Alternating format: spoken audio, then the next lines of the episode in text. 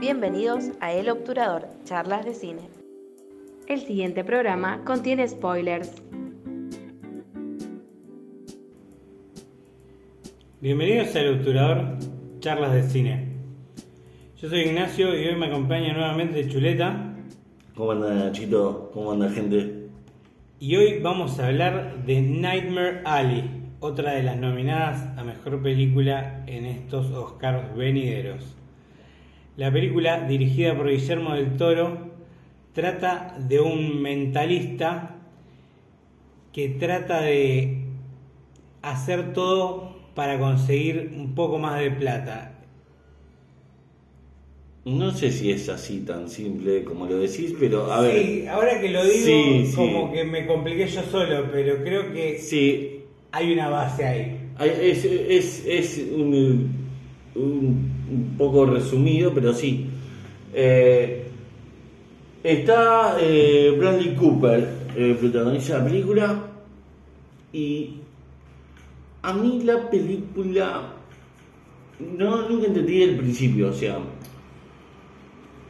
después la película se encarga de explicártelo, ¿no? Pero no es como que él eh, se ve que quema una casa, que con una persona, que entierra a una persona o algo así, y eh, se toma un colectivo, un tren, un colectivo es. Un colectivo, me encanta mucho como ese cambio de luz, que me- cuando él se duerme sobre la ventanilla y se ve que de- pasa de un amarillo a un verde muy oscuro.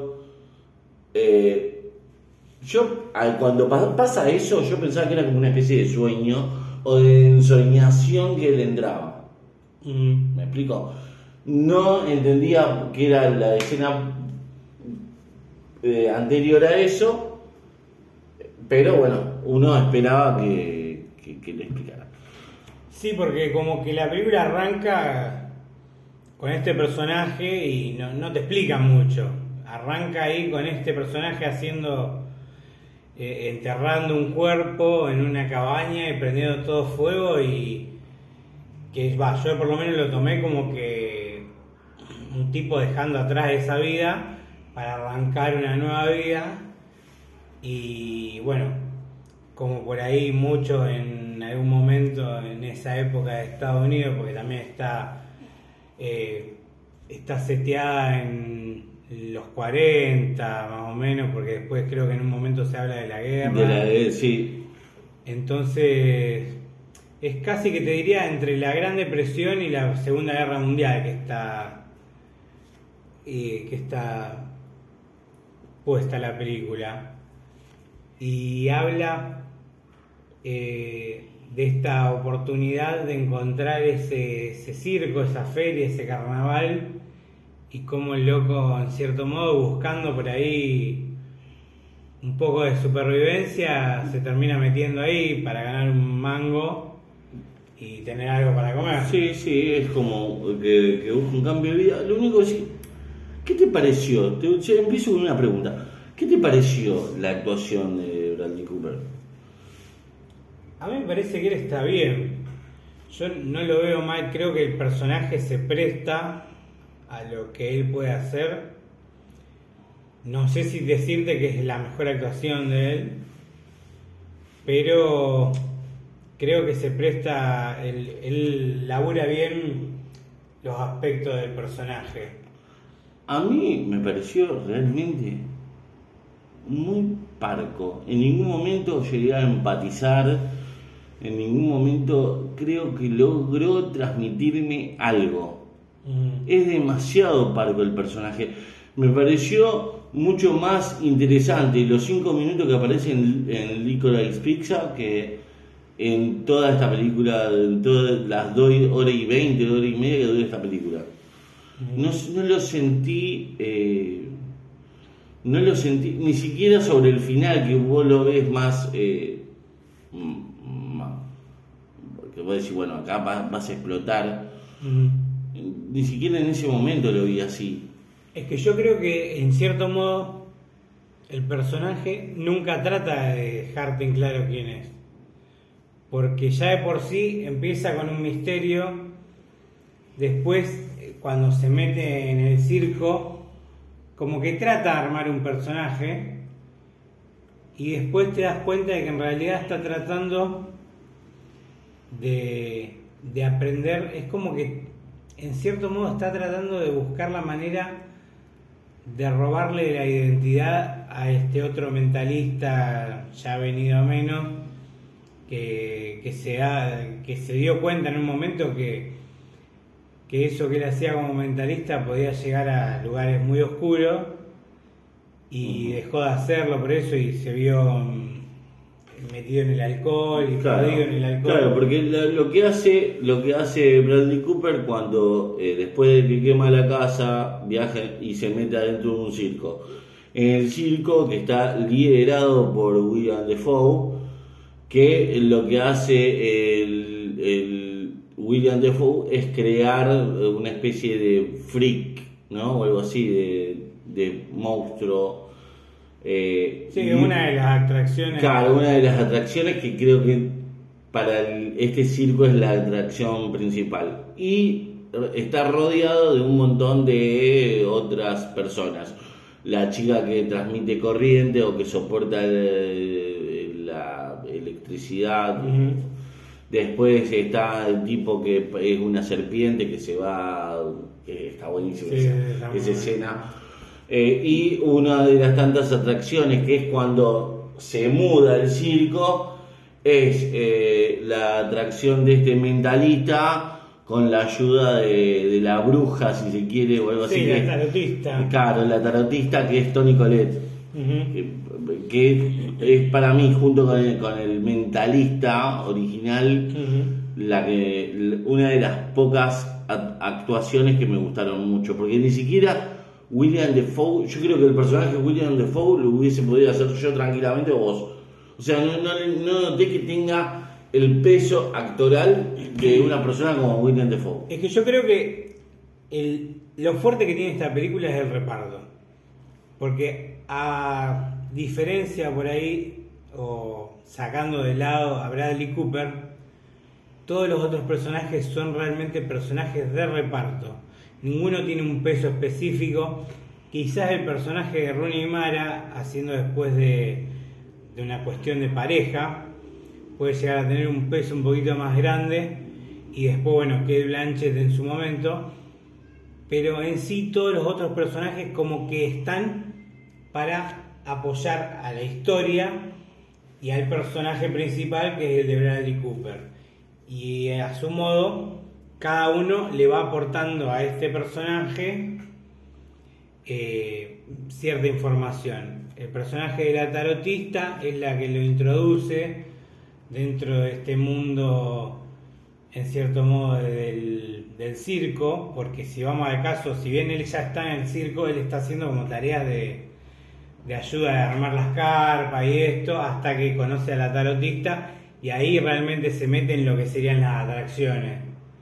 Y una vez que se mete en las atracciones, empieza a ver eh, el poder que tienen esas cosas dentro de, o a la gente en sí, ¿no?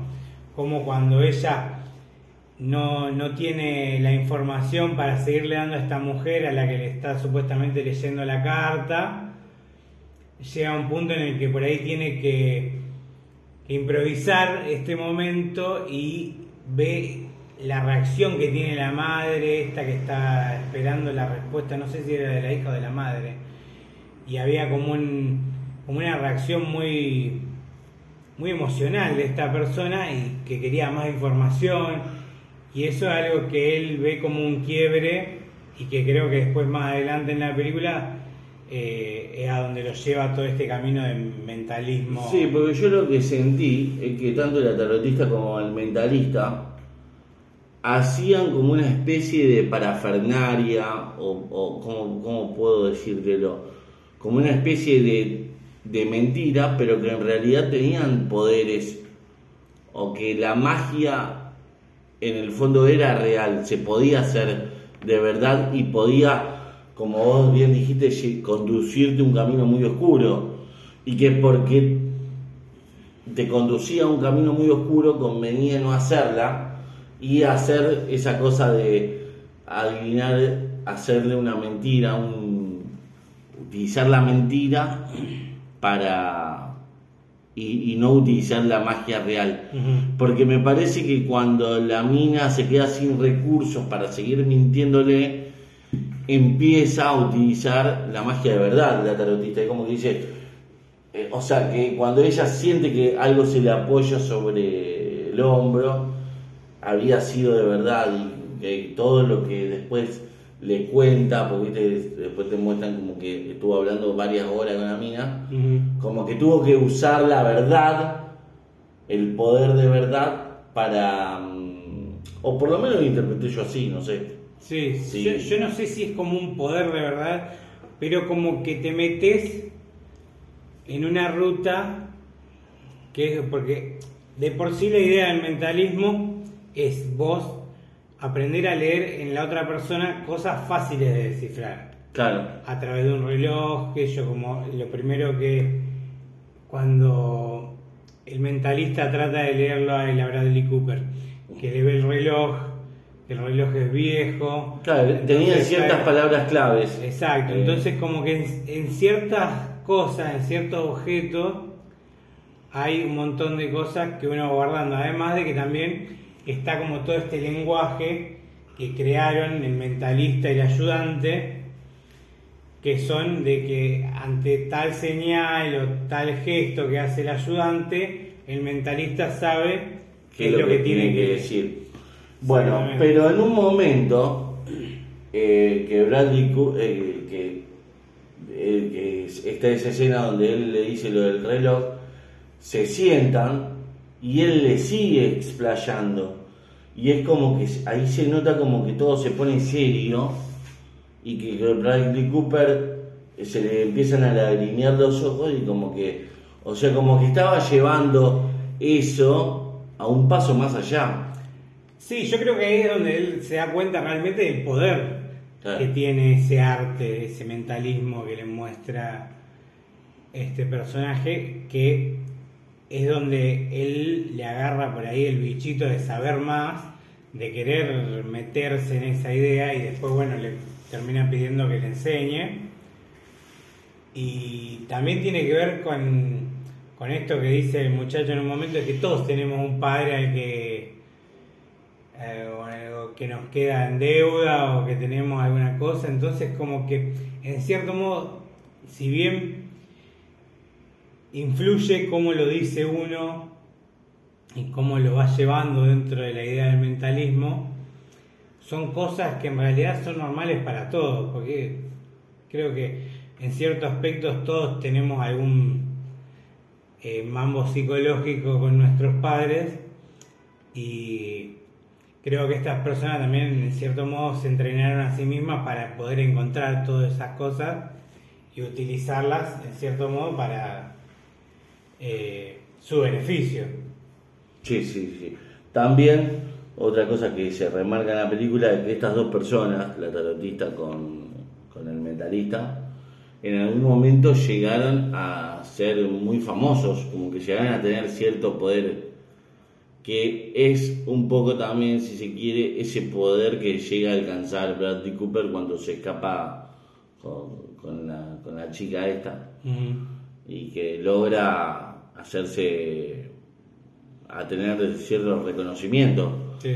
El tema es que la tarotista con el vidente lograron eh, lograron cuando vieron que se estaban metiendo en una muy turbia escapar, si se quiere, o salirse.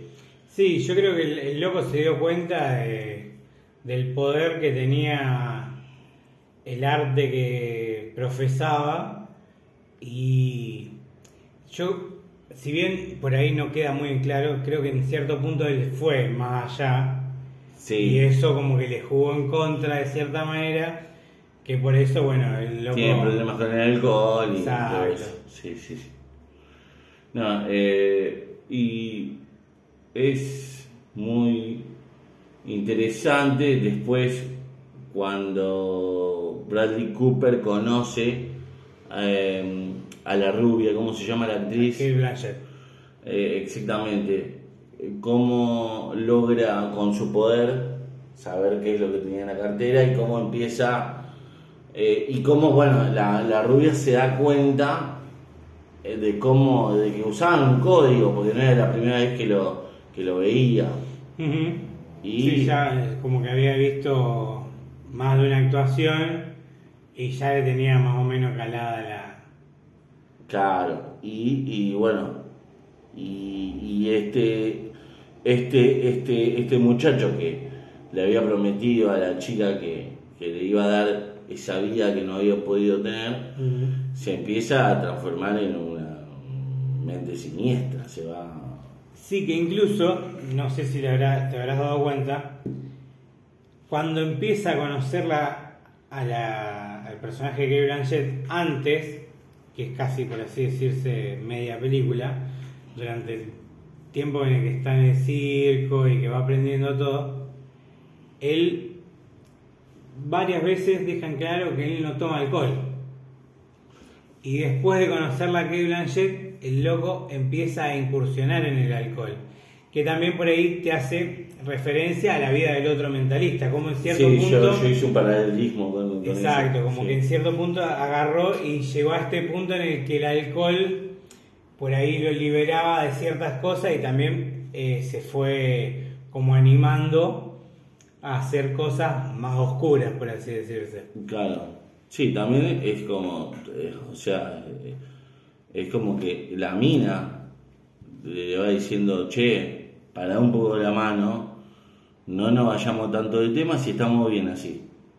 Y él siempre, no, pero mirá, eh, vamos a, también vamos a darle esperanzas. eh. Como que el tipo, viste, siempre quiere más.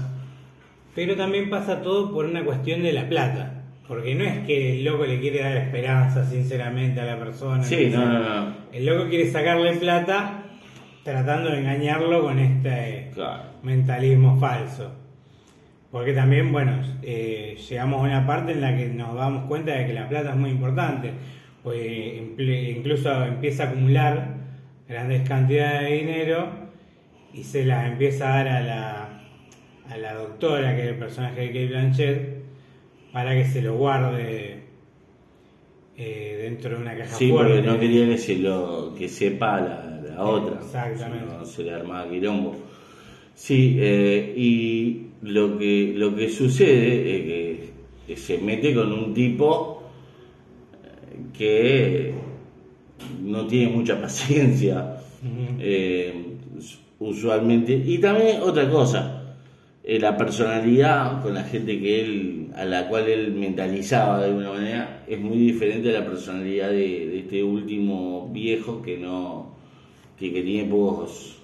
Y que vamos al caso, o sea, como que todas las personas con las que él va tratando antes de este último personaje son personas creíbles, son personas que obviamente eh, por ahí eh, res- resuenan de manera mucho más sensible ante ciertas cosas y este último personaje como que es mucho más parco, es mucho más eh, resiliente a todo este tipo de arte oscura o mentalismo y si bien obviamente en un momento dejan claro como que ha probado un montón de cosas incluso al punto de que lo lo somete al personaje de Bradley Cooper a un Sí, eh, tal vez porque a este hombre en algún momento lo habrán...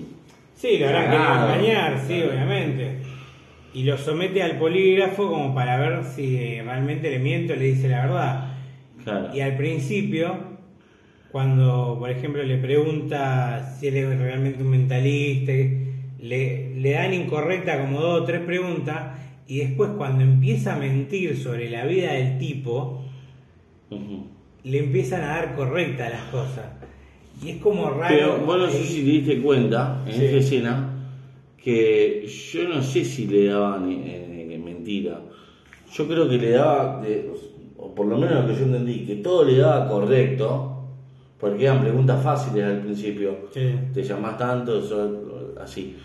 Pero llega un punto cuando él empieza a volar con su mente, eh, deja de, como que Sí, sí, como que deja de preocuparse. nivela las, las pulsaciones a punto cero porque en un momento deja de marcar la línea. Viste Mm. que como que se queda suspendido, que todos se miran como diciendo, pará, está en un nivel de... y Mm. que por eso le cree.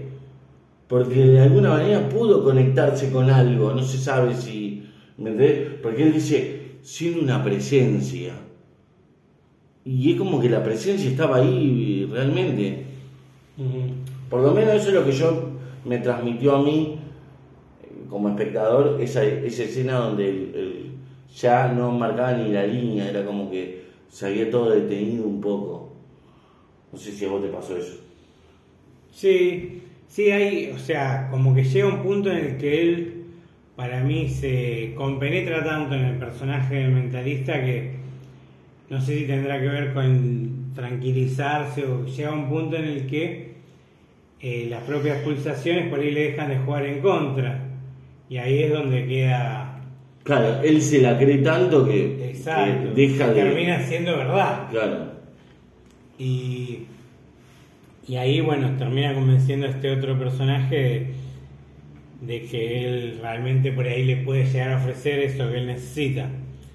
También quiero que volvamos atrás porque hay una escena que, que por ahí deja también muy claras las cosas hacia el final, que es la escena que hablábamos de este personaje de, del freak, eh, creo que se llaman de el geek en la película, que es como un monstruo, una atracción dentro del circo, que es un hombre que en realidad eh, es un pobre borracho en las últimas, al que por ahí ofreciéndole un plato de comida y un mango, lo suman al circo y lo terminan convirtiendo en esta criatura. Sí, porque William Defoe creo que a la bebida que le dan le ponen unas gotitas o algo así que son como una droga. Se va poniendo opio. Opio era, claro.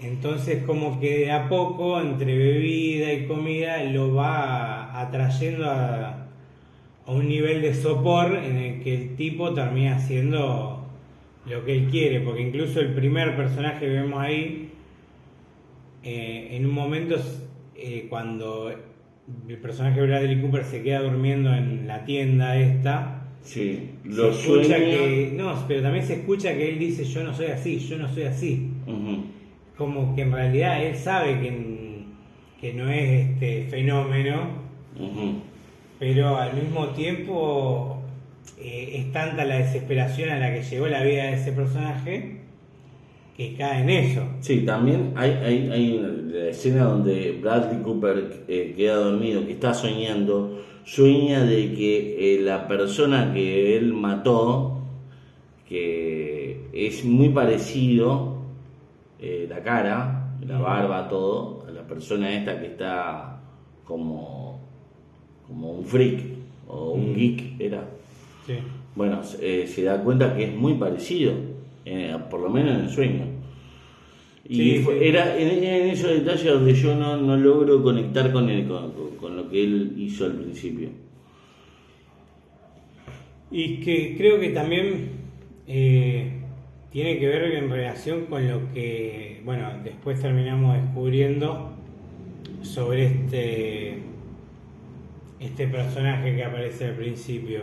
Pero también quiero recalcar en el hecho de que en un momento este fenómeno se escapa, lo van a buscar y el personaje de Bradley Cooper como eh, se le viene encima y enfrentándolo como que lo golpea al punto de que lo deja medio, eh, no sé si mal, pero Sí, sí, sí. pobres Que condiciones. después es que se le pudre la cabeza. Exacto, como que se le infecta la herida que tiene en la cabeza.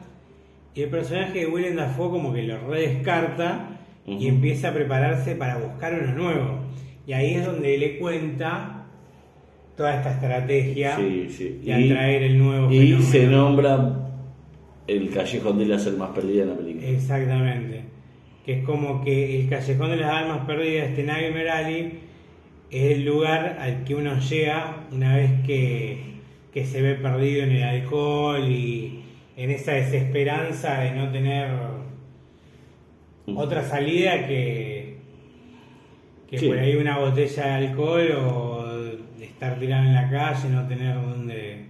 Sí, yo también cuando, cuando pasa esa escena, yo digo, bueno, tal vez en algún momento de la película mm, muestren realmente un callejón de verdad. Un, algo, un callejón que con un cartel Sí. medio a lo, ¿entendés? Medio a lo, no sé, Big Fish, viste, que sea todo así tenebroso como la casa de la bruja. Bueno, Mm. eh, pero no, eh, la película avanza y eh, logra ese. A mí, a mí, a mí yo quedé muy desilusionado con, con cuando te logras enterar de, de- de lo, de lo que pasó al principio. ¿Por qué? Porque yo eh, creo que lo que trató de transmitir es una que, que lo que el loco siente es culpa por lo que hizo, no sé. Pues no, no- no- sé no si llegué a conectar. Yo creo que en realidad Pero que era, era el padre que se estaba muriendo, entonces él le saca la manta para dejarlo morir. E- Es, eso nada más. Sí. No, no.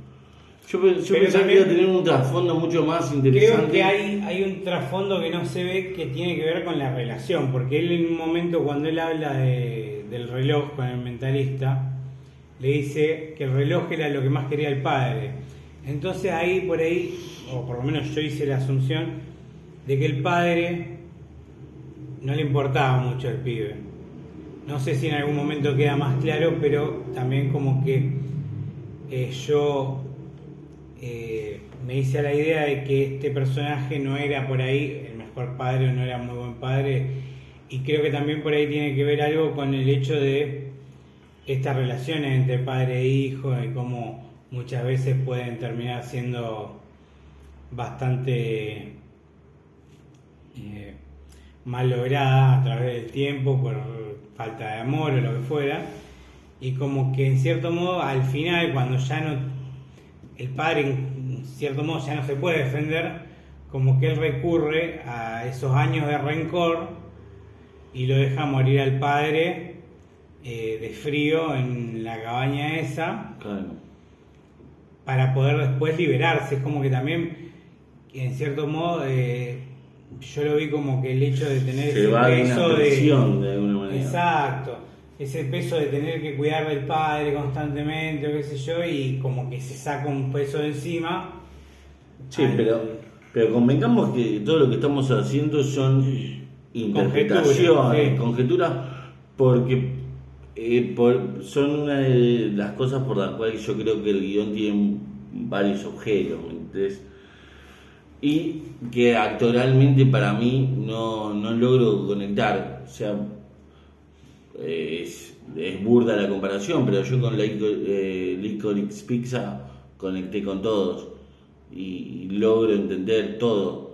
Y esta película, como co- al no lograr conectar con el personaje y no poder empatizar, por lo menos, o entender la motivación, porque es como que en ningún momento, por ejemplo, en Bradley Cooper vi una.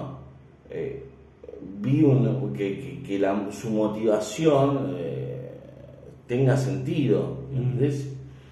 Es que yo no creo que el personaje de Bradley Cooper para mí en todo tiempo, en todo momento te está mintiendo. Claro, claro, sí, sí, sí. Eh, desde el principio de la película, porque como que va variando de personajes a medida de lo que va aprendiendo, lo que va queriendo, hasta quizás por ahí el momento final en el que se enfrenta con la doctora, que la doctora en cierto modo también lo manipula para ir usando estas personas de poder, entonces le va pasando información para que él pueda usar con estas personas de poder y de plata, y después en cierto modo lo termina manipulando y le termina sacando toda la guita, que era lo que a él más le importaba. Sí, final. yo creo, yo creo de que ella en un momento lo analiza y creo que le dice algo más del padre, él, pero no lo puedo acordar qué era. Pero sí, o sea, te deja muy...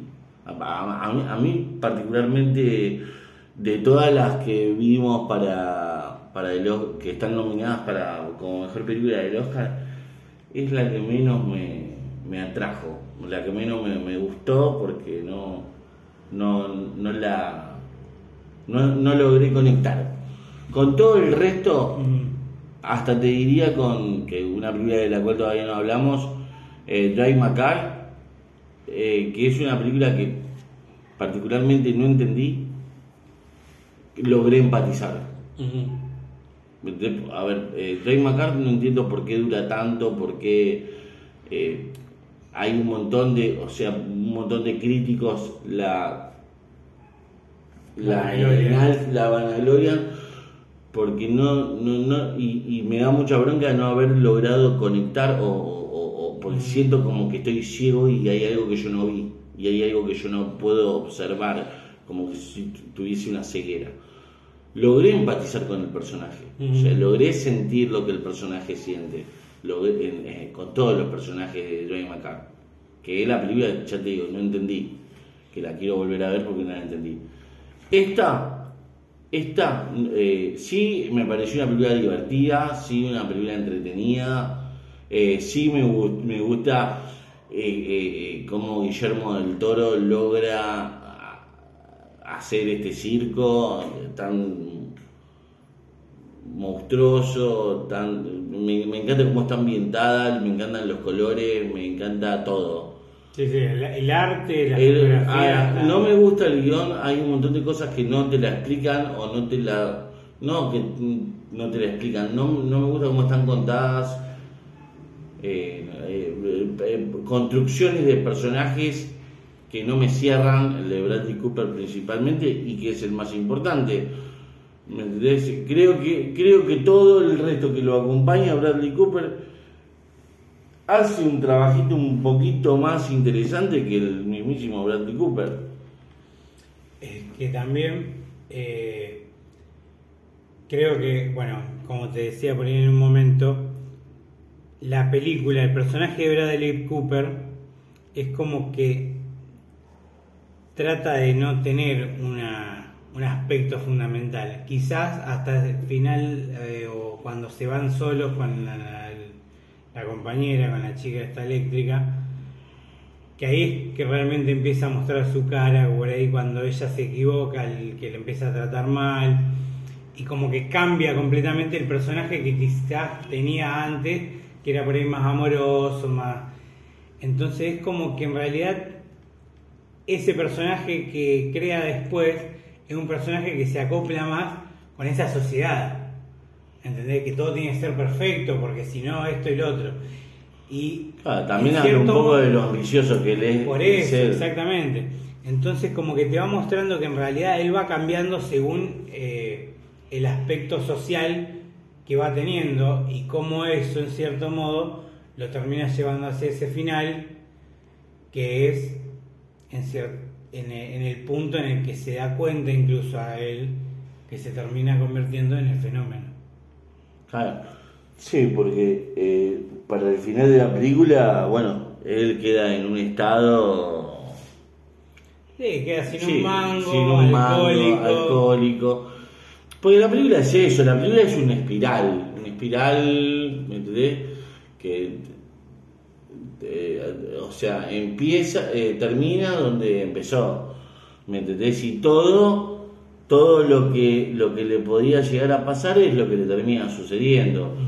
Y, Sí, eh, además también dejan claro esa historia que le cuenta, porque si bien la historia arranca con él al principio en esa cabaña, creo que en realidad él empieza a vivir cuando se empieza a meter en el circo, cuando descubre este fenómeno, que es un personaje que le atrae mucho al principio, y como en cierto modo él se pregunta, de hecho creo que le pregunta a él a William Dafoe cómo llega una persona a convertirse en eso, y durante toda la historia él termina convirtiéndose en eso.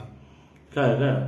Es como que William Defoe en el bar te cuenta toda la película, básicamente. Exactamente. Porque, Pero vos no te das Claro, cuenta, vos no te das vos, lo- cuenta. vos no te esperás por ahí que llegue a ese punto. Bueno, también otra cosa. No sé si no te das cuenta. O sea, yo creo que cuando eh, hay una escena muy, muy interesante que es cuando él se se sube arriba de un camión y está lleno de gallinas o algo así. Que, eran las- que son las gallinas que el, que el freak muerde.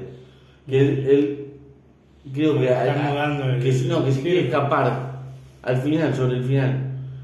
Él se, Ah. se quiere escapar, que se, Sí, se- sí, se que- cortó la mano, me pareció, no me acuerdo. o lo- o- que el, el- la mina, eh, la rubia, Sí. llama a la policía, o llama a seguridad. Él se- escapa, y él se escapa y, y está sangrando o algo así, creo que se corta la mano o, o Mm. lo, dispara, no me acuerdo. Y La oreja. la oreja, ahí está.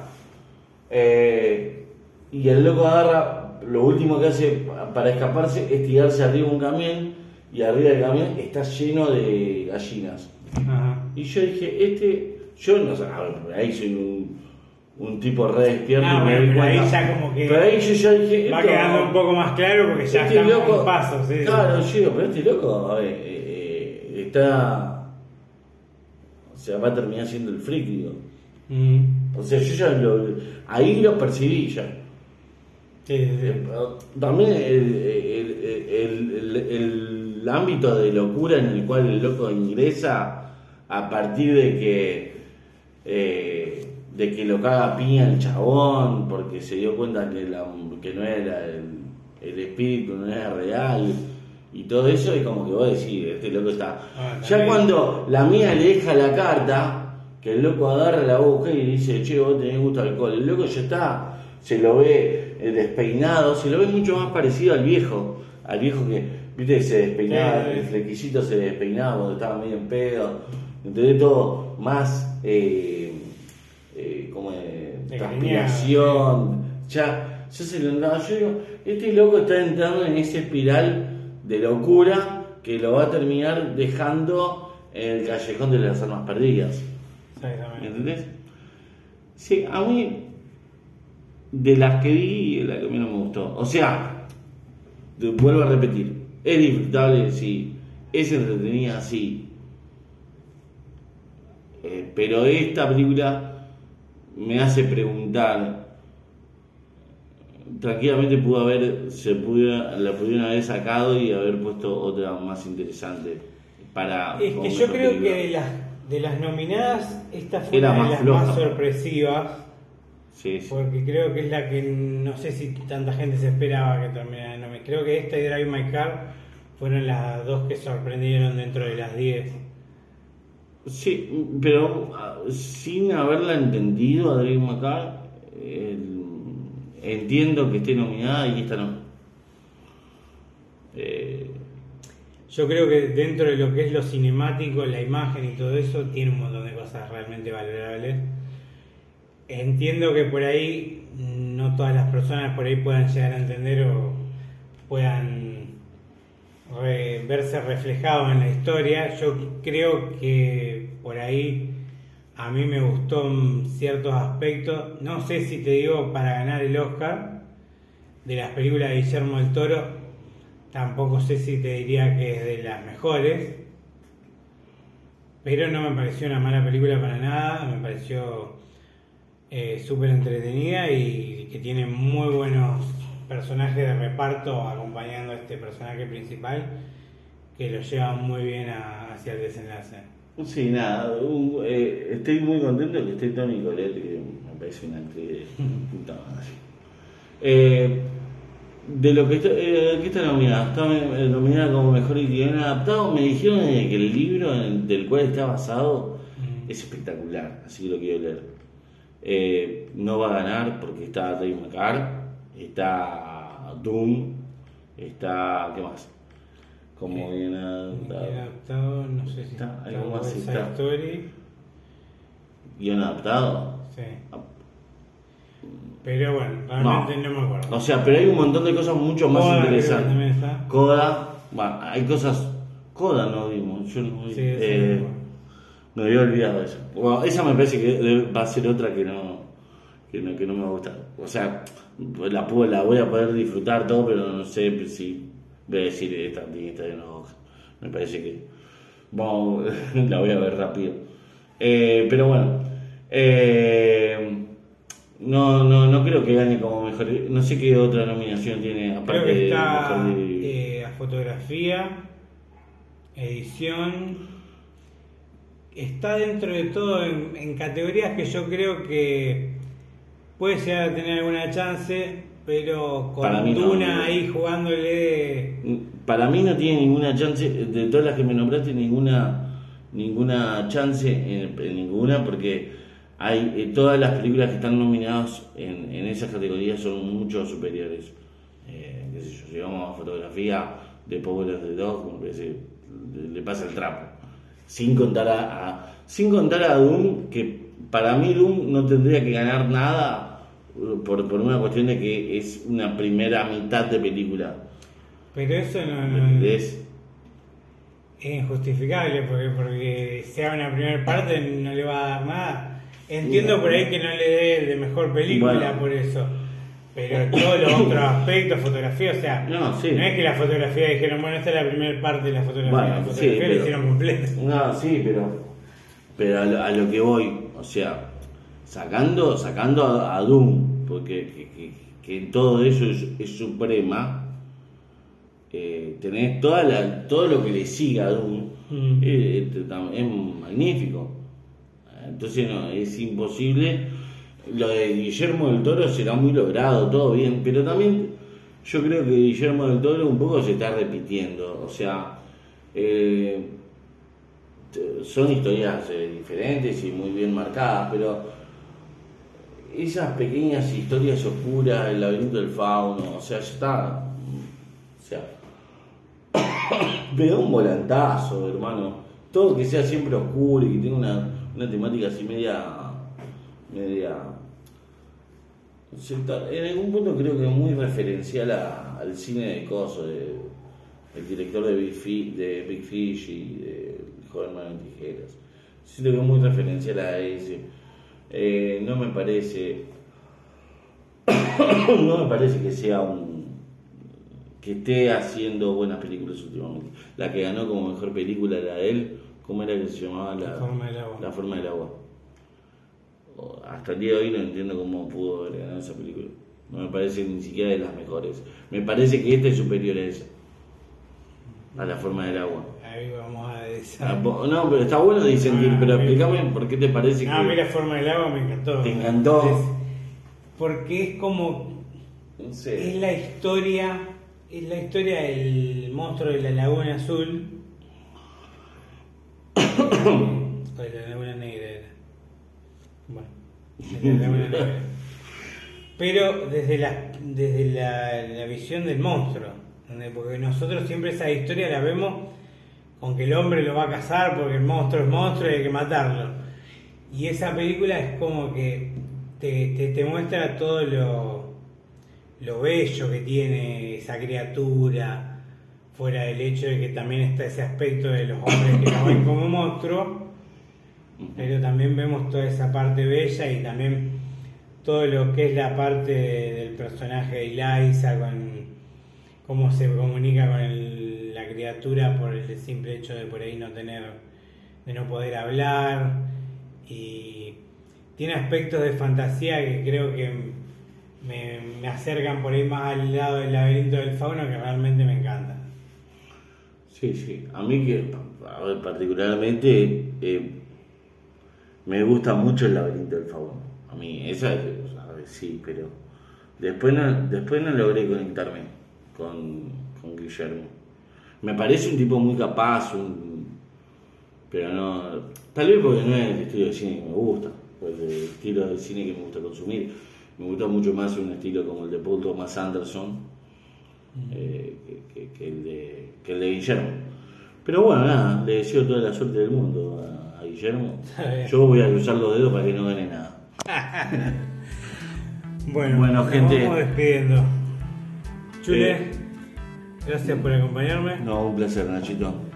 Bueno, nos estamos viendo en la próxima y les recordamos seguirnos en Instagram en elobturador.charlas.de.cine y nos vemos la próxima. A mí, a mí me encuentran en Badu eh, como Chuleta, en Tinder también como Chuleta y en Grinder también, porque ahora amplié mi rango sexual para poder eh, tener eh, más Sexo. no vemos que dicho. Hasta la próxima.